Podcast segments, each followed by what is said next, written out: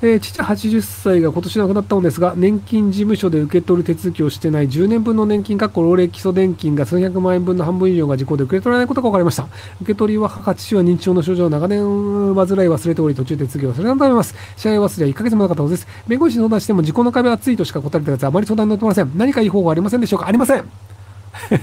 えっと、時効は払わなくていいというものなので、ありません。はい、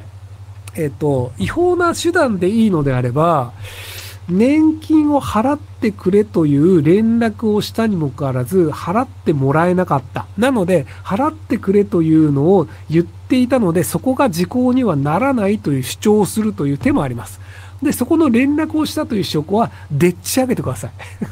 要は、あの、この日に役所に行って、役所の年金課の人に言ったんだと。で、役所に行った証拠として、その時のタクシーの領収書とか、電車の切符とかで、確かに役所に行ってたのは事実らしいみたいな証拠を取って、で、まあ、その時は本当は住民票取りに行っただけなんだけど、そこをなんか年金課に文句に行った日であるみたいなのを言い張るっていう違法な手段はできますけど、あの、なかなか難しいと思いますよ。はい。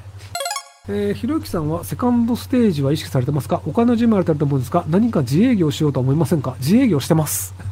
あの、僕基本的に自営業です。あの、会社員ではなく、あの、自分がやってる事業で、あの、普通にお金を稼いでるので、はい。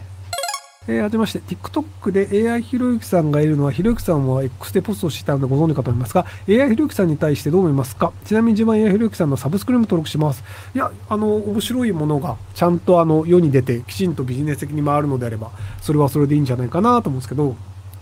今その多分 AI 的なもので誰かがしゃべるというのをやるのは、まあ、時間の問題で誰かが発明してで実現するんですよ。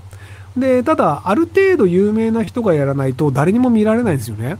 なので、まあ、ひろゆきというそれなりに知名度がある人が AI ひろゆきになるよっていうのだと、まあ、それで、あの、ある程度見る人がいるので、で、結果として見る人が見て、あ、これ面白いとか、で、発言が面白いのがあったら切り抜きで回るみたいなので、そのビジネス的に成立すると、じゃあその技術をどんどん広げていこうってなると思うんですよね。で、その技術を広げていって、その後にじゃあなんか AI こう宮坂ひろゆきみたいな人とか、なんか AI 細田ひろゆきみたいな、なんかそのいろんな AI ひろゆきができたとして、で、そういう形でそのどんどん技術が進歩するようになって、じゃあ俺も AI になりたいっていう人が出て、じゃあそこが自動的にお金が回るようになりますとか、技術がもっと安くなりましたっていう形で社会って進歩していくんだと思うんですよ。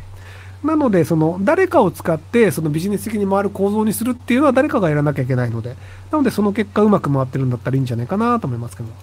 29歳映画監督をしております。高校1年生から10年近く好きだった女性がどうしても忘れられず、5年近くの時間に持てるお金を全て即読んで、学び100%という映画を作りました。えー、結果、評判もよく全国50巻程度の映画館で公開されました。現在も公開中です。私、ひろきさんと同じ中国大学出身で、ロケーション中国大学を使ったことまでぜひ見ていただけるのですが、なんとか見ていただけないでしょうか？で、なんかあの、YouTube の URL とか送っていただければ全然見ますけども、はい。